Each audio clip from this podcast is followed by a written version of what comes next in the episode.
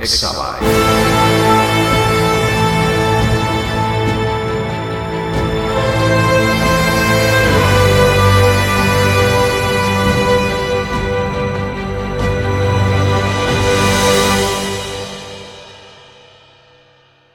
Hola a todos y bienvenidos una vez más a un nuevo episodio de Exabyte. En este nuevo episodio vamos a hablar sobre las propiedades emergentes de los modelos de lenguaje como ChatGPT, Lambda de Google o algunos parecidos, los que están investigando Meta y demás. Se ha demostrado que la ampliación de los modelos de, lenguaje, es decir, aumentarlos a escala enorme, mejora de manera predecible el rendimiento de los mismos. Esto no lo digo yo, lo dice un paper de las habilidades emergentes de los grandes modelos del lenguaje. Este paper salió en agosto del 2022 y nos habla de este fenómeno que son las habilidades emergentes de los grandes modelos lingüísticos. Bueno, pues ellos eh, en el abstracto del documento hablan sobre cómo se analiza o cómo empiezan a entender un poco que, y de dónde viene esto, que es un poco lo que quieren investigar con este paper. Básicamente lo que dicen es que consideran que la capacidad de ser emergente, si no está presente en modelos más pequeños, eh, pero está presente en modelos más grandes. Por lo tanto, las habilidades emergentes no pueden predecirse. Simplemente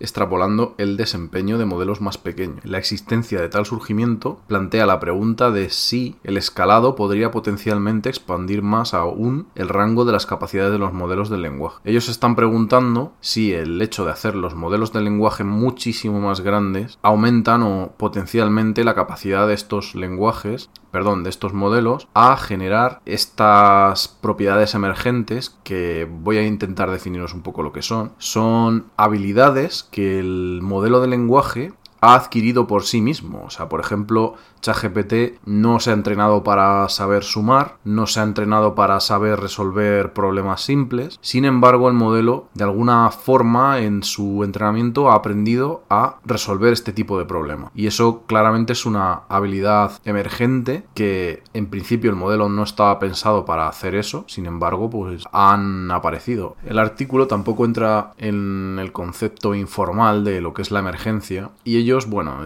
enfocan una definición porque claro, si no, no tendría sentido hacer un paper. Eh, leo textualmente, en este artículo consideramos una definición enfocada de las habilidades emergentes de los grandes modelos de lenguaje. Una, una habilidad es emergente si no está presente en modelos más pequeños, pero sí en modelos más grandes. Las habilidades emergentes no se habrían predicho directamente extrapolando una ley de escala, es decir, consistente en mejoras de rendimiento, a partir de, modelos a pequeña escala. Cuando se visualiza a través de una curva de escala, las habilidades emergentes muestran un patrón claro, el rendimiento es casi aleatorio hasta que se alcanza cierto umbral crítico de escala, después del cual el rendimiento aumenta sustancialmente por encima del azar. Aquí ellos están diciendo más o menos lo que considerarían una habilidad emergente, que es en el punto, digamos, en los que estos modelos empiezan a generar este tipo de habilidades. Estas habilidades emergentes, como hemos visto en ChatGPT, pues en este paper las han ido definiendo basándose en lo que se ha ido encontrando a nivel de PROM. Entonces, básicamente, eh, ellos están intentando apuntar a unos cuantos estilos de, habilidades. Por ejemplo, una que le llaman Big Bench, que son como varios prompts que definen como una serie de tareas y luego lo clasifican y lo evalúan para ver si es capaz de hacerlo el modelo de lenguaje. Otra que verifica con preguntas y respuestas, le da también una serie de intentos y comprueban la veracidad o digamos la, el performance de, de este test. Hacen mapas de conceptuales para ver si la IA es capaz de aprender y utilizarlo. Luego hacen una serie de tests que son eh, entendimiento del lenguaje, en el que incluyen pues una variedad de temas como matemáticas, historia, ley y muchos más. Todo eso también lo verifican y comprueban si las respuestas son correctas. Luego también hablan de razonamiento multipaso, que es decir, pues eh, si te doy una cosa, dime qué hace a continuación. Eso la IA también es capaz de hacerlo. Eh, rellenado de instrucciones, es decir, te doy unas instrucciones, dime lo que viene a continuación, ejecuciones de programa. Esto es como si la IA fuera capaz de ejecutar su, un programa, aunque eh, lógicamente esto como no se le ha entrenado para hacer es que es una locura, porque si es capaz de, responderte como si fuera un programa, es ya de por sí una locura, es que es claramente una propiedad emergente. Tenéis que tener en cuenta que lo que se ha propuesto hasta ahora en realidad es, eh, digamos que estos modelos solo pueden escalar de varias maneras. Una es en procesamiento y otra es en el tamaño de la, del entrenamiento, de forma que estos escalados son los que hacen sacar esas habilidades emergentes. Claro, como os he dicho antes, que vamos, os lo he leído literalmente, pero por si no se entendía bien.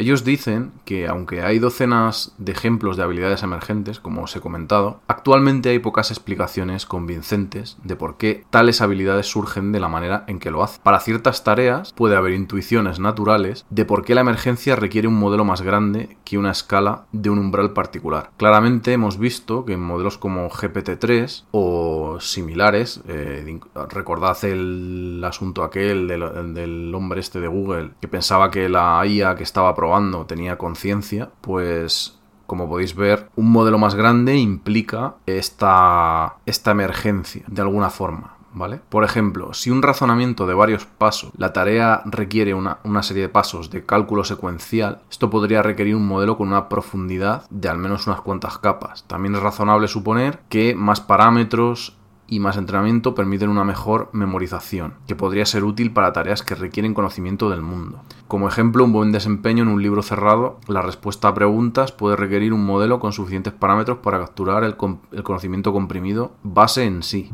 También es importante considerar las métricas de evaluación utilizadas para medir las habilidades emergentes. Por ejemplo, usar la coincidencia exacta de cadenas como métrica de evaluación para objetivos de la, secuencia larga. Esto básicamente lo que está diciendo es que eh, están proponiendo como una serie de datos que van a utilizar para hacer las mediciones, porque claro, se están planteando cómo medimos esta emergencia, es muy complicado, tienen que buscar un punto de, inicio que van a ser datos basados en pruebas como las, las que os he dicho yo antes de lo que han encontrado de posibilidades de emergencia basadas en prompts que ha hecho gente y demás y van a intentar medirlo para ver si esos datos pues superan eh, lo que es la posibilidad por azar, porque tener en cuenta que a nivel matemático mm, estamos regidos, si esto fuera un sistema que no tuviera ningún tipo de emergencia, sería gobernado directamente por el azar. Entonces ellos lo que quieren demostrar es que esto no es así, que realmente a partir de cierto punto se supera el azar. En cuanto los modelos amplían su conocimiento, ese azar se supera y ya estamos hablando de otra cosa, que no es azar. Una cosa interesante que comentan es que aunque se escale, eh, está, o sea, el escalado está altamente correlacionado con la performance de un modelo de este tipo a la hora de generar habilidades emergentes, están diciendo que no solo tiene por qué ser lo que es el escalado en sí, sino que han encontrado en modelos con entrenamientos mucho más pequeños este tipo de habilidades emergentes, con lo que están correlacionadas pero no tiene una proporcionalidad directa sobre esto. Más adelante están diciendo que las habilidades emergentes que ellos discuten se enfocan en el comportamiento principalmente del modelo y son solo uno de los varios tipos de emergencia que se pueden dar en redes neuronales. Otro tipo notable de cambio cualitativo es sociológico, en que la escala es creciente y ha cambiado la forma en la que la comunidad ve y usa los modelos lingüísticos. Hay algunas asociaciones o partes de investigación que se han centrado históricamente en modelos específicos de tarea. Sin embargo, pues en, recientemente lo que hemos visto en escalando ha llevado a una explosión en la investigación y el desarrollo de modelos que son de propósito general, en el sentido de que son modelos únicos que tienen como objetivo realizar una variedad de tareas no, no codificadas explícitamente en los datos de entrenamiento. Por ejemplo, GPT-3, Chinchilla, Palm, supongo que Lambda también estaría. Un conjunto clave de resultados en el cambio sociológico emergente hacia modelos de propósito general es cuando se escala. Permite que un modelo de uso general impulsado por unos pocos disparos supere el estado de arte anterior sostenido por ajustes finos. O sea, esto habla de los fine-tunings famosos que se estaban realizando hasta ahora para modelos específicos de, tareas concretas. Entonces aquí añade una serie de ejemplos de, modelos que han ido pues mejorando y superando eh, claramente el estado del arte hasta que hemos llegado prácticamente al día de hoy, que estamos viendo como GPT-3, pues es que ya prácticamente es un sistema conversacional completo. Aunque obviamente tiene muchas limitaciones, nos sirve como base para desarrollar muchas tecnologías que antes eran prácticamente inviables. El trabajo futuro sobre habilidades emergentes podría implicar entrenar modelos de lenguaje más capaces, así como métodos para habilitar mejor los modelos de lenguaje para realizar tareas. Esto es un punto interesante que lo mencione porque claramente en los modelos actuales necesitamos alguna forma de interconexión entre el modelo y la intencionalidad del usuario a la hora de realizar determinadas tareas. Lo que pasa que bueno, el modelo es más o menos capaz de entender un poco hacia dónde quieres ir, pero como que tienes que forzarle mucho. No sé si escalando estos modelos eh, permitirían mejores interconexiones, que lo iremos viendo con el tiempo, supongo, o si harán falta sistemas intermedios que verifiquen un poco lo que dice el modelo y que extraiga un poco la intencionalidad del usuario, que eso ya veremos si es así. En cualquier caso, continúa y dicen que básicamente hay que proponer el mayor escalado de los modelos. Hasta ahora la ampliación de los modelos parece aumentar las capacidades de los modelos, claramente eso lo hemos visto y está comprobadísimo. Es una dirección directa para el trabajo futuro, o sea que próximamente vamos a ver eh, modelos mucho más grandes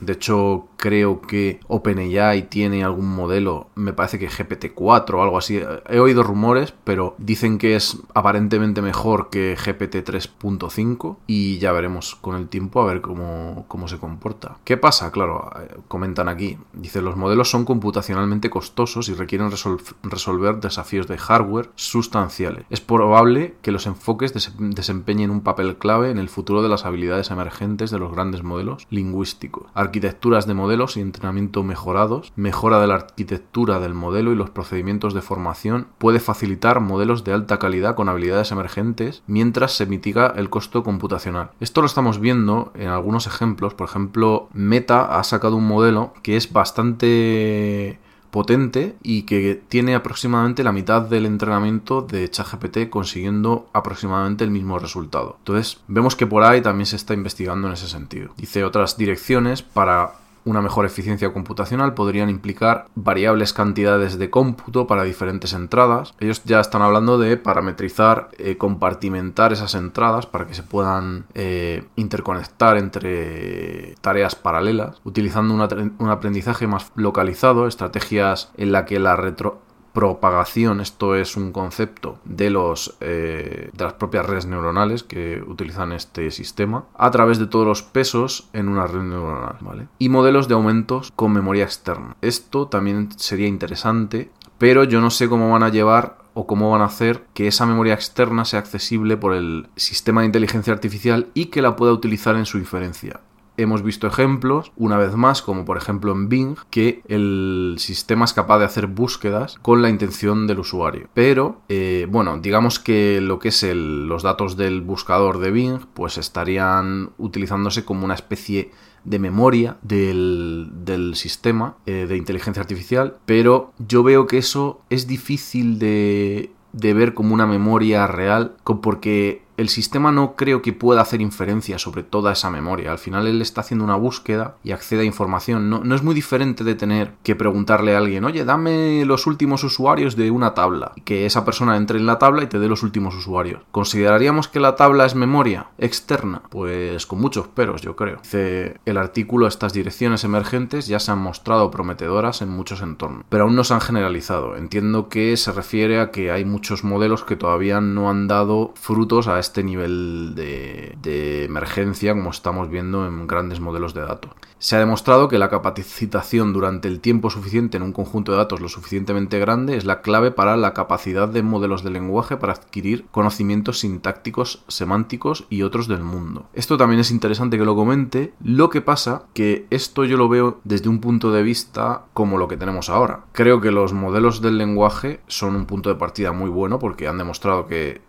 claramente se puede utilizar esto, pero va a haber que darle mucha mayor dimensionalidad a los modelos para que entiendan más del mundo, manteniendo un poco el, tamaño reducido, porque si seguimos aumentando el tamaño, pues al final conseguirían entenderlo todo, pero creo que hay cosas que vamos a tener que reducirlas de alguna forma. Claro que yo simplemente os comento la idea, que creo que podría tirar esto en un futuro, pero aún, aún queda por hablar. Hace hincapié también en que hay que comprender este tipo de emergencia para que la investigación nos lleve a desbloquear nuevas emergencias. Una pregunta abierta que se queda para el futuro y veremos cómo y por qué ocurren las habilidades emergentes en grandes modelos de lenguaje. En la conclusión del artículo, los investigadores nos dicen que han discutido las habilidades emergentes de estos modelos, para los cuales el desempeño significativo solo ha sido observado hasta ahora a cierta escala computacional. Las habilidades emergentes pueden abarcar una variedad de modelos de lenguaje, tipos de tareas y escenarios experimentales. Tales habilidades son un resultado recientemente descubierto de la, ampliación del lenguaje en modelos de este estilo y las preguntas de cómo emergen y si una mayor escala permitirá más habilidades emergentes. Parecen ser importantes direcciones futuras de investigación para el campo de la inteligencia artificial. Otro punto interesante que ya saliendo de lo que es el artículo en sí mismo, o sea, del paper, creo que estos modelos de alguna manera van a tener que ser controlados a la hora de generar respuestas que los usuarios no quieren. Yo creo que eso es, una rama de investigación que se está aplicando a día de hoy. Lo veremos próximamente con GPT y con otros modelos. Y sobre todo, pues ya sabéis chicos, hay que tener paciencia porque estas tecnologías van muy despacio. El hardware va doblemente despacio, yo tengo esperanza de que en uno o dos años estas tecnologías podamos ejecutarlas en ordenadores de consumo. Y me refiero con un tamaño lo suficientemente bueno como el equivalente a ChatGPT, porque por ejemplo he hecho pruebas y se puede ejecutar ahí como una especie de